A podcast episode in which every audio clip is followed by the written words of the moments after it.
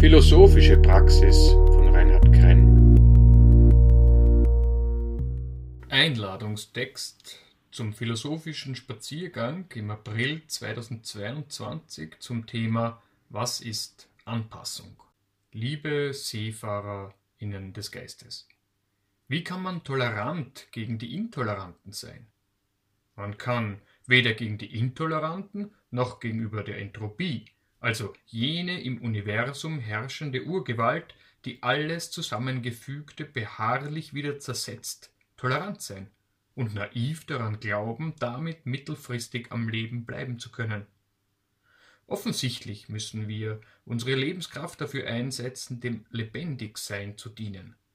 Gleichzeitig sind weder die Intoleranten noch die Entropie Feinde, die es zu vernichten gilt, sondern ähnlich wie die Schwerkraft eine Tatsache, mit der wir elegant leben lernen müssen.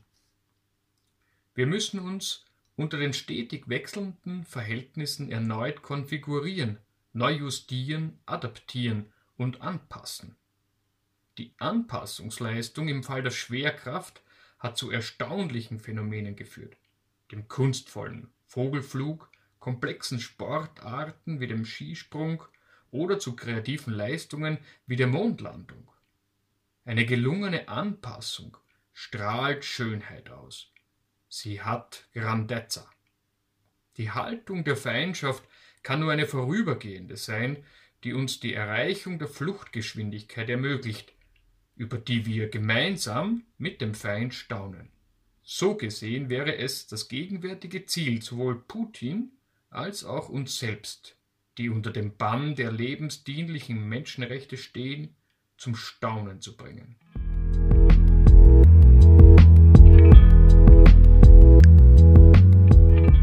Protokoll des philosophischen Spaziergangs am 3.4.2022 zum Thema Was ist Anpassung? Sämtliche der sechs TeilnehmerInnen haben sich der plötzlichen Rückkehr des Winters angepasst und stapften wohlig gekleidet durch die Landschaft, die wenige Stunden zuvor noch schneebedeckt war, nachdem es in der Nacht geschneit hatte. Aufgetischt wurden kulinarische Geschichten, serviert in zwei verschiedenen Ländern mit unterschiedlichen Tischkulturen, an die man sich anpassen muss, um dazu zu passen. Die Nahrung und Verdauung ist ein exquisiter Fall des Begriffs Anpassung, denn wie der französische Philosoph Alain vulgo Émile Cartier in einem seiner Propos feststellt. Ich bewundere, wie jeder seinen Weg geht und alles, was ihm begegnet, nutzt. Wie der Hund das Huhn, das er frisst, in Hundefleisch verwandelt, genauso auch der Mensch. Er verdaut das Ereignis. Der zähe Wille, welcher ein Merkmal der starken Naturen ist, bahnt sich in dem Hin und Her der Dinge schließlich immer einen Weg.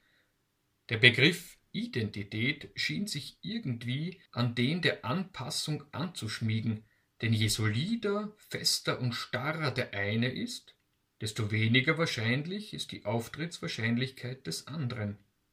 Man könnte Anpassung auch mit Lernen übersetzen. Und sobald jemand meint, er wisse bereits alles, ist es mit der offenen Haltung der Neugier und Flexibilität nicht mehr weit her, und bald wird er für sich selbst und andere unverdaulich.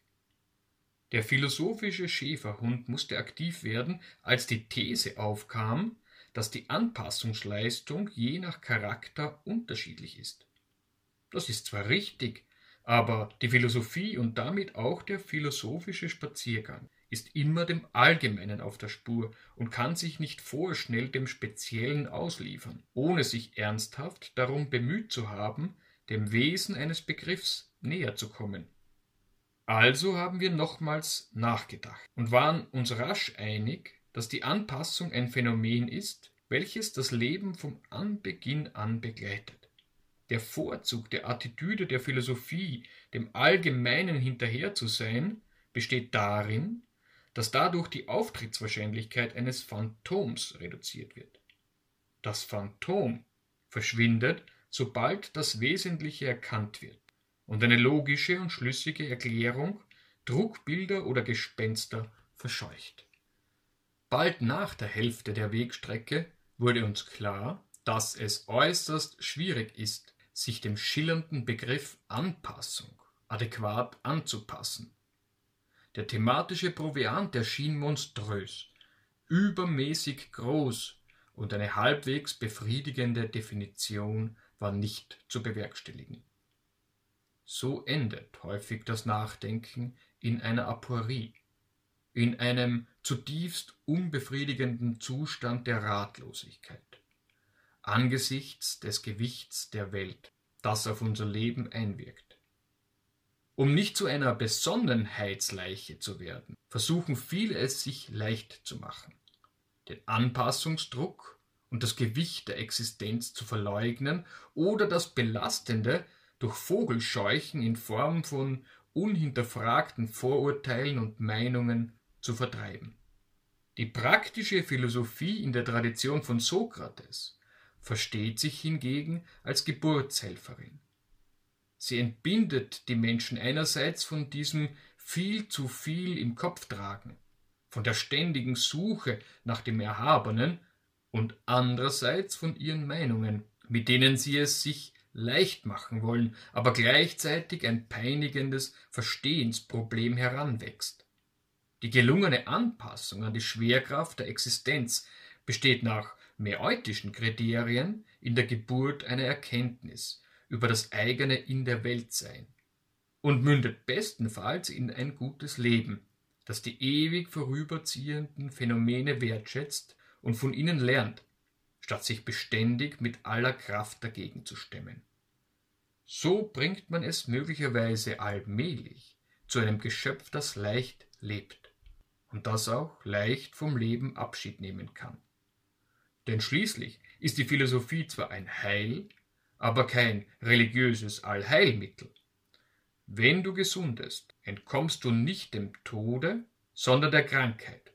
Sterben wirst du nicht, weil du krank bist, sondern weil du lebst, schrieb Seneca in seinen Briefen an Lucilius. Gegen die Todesfurcht hilft demnach nur die Potenz der Anpassung und nicht die Hochpotenz der Homöopathie.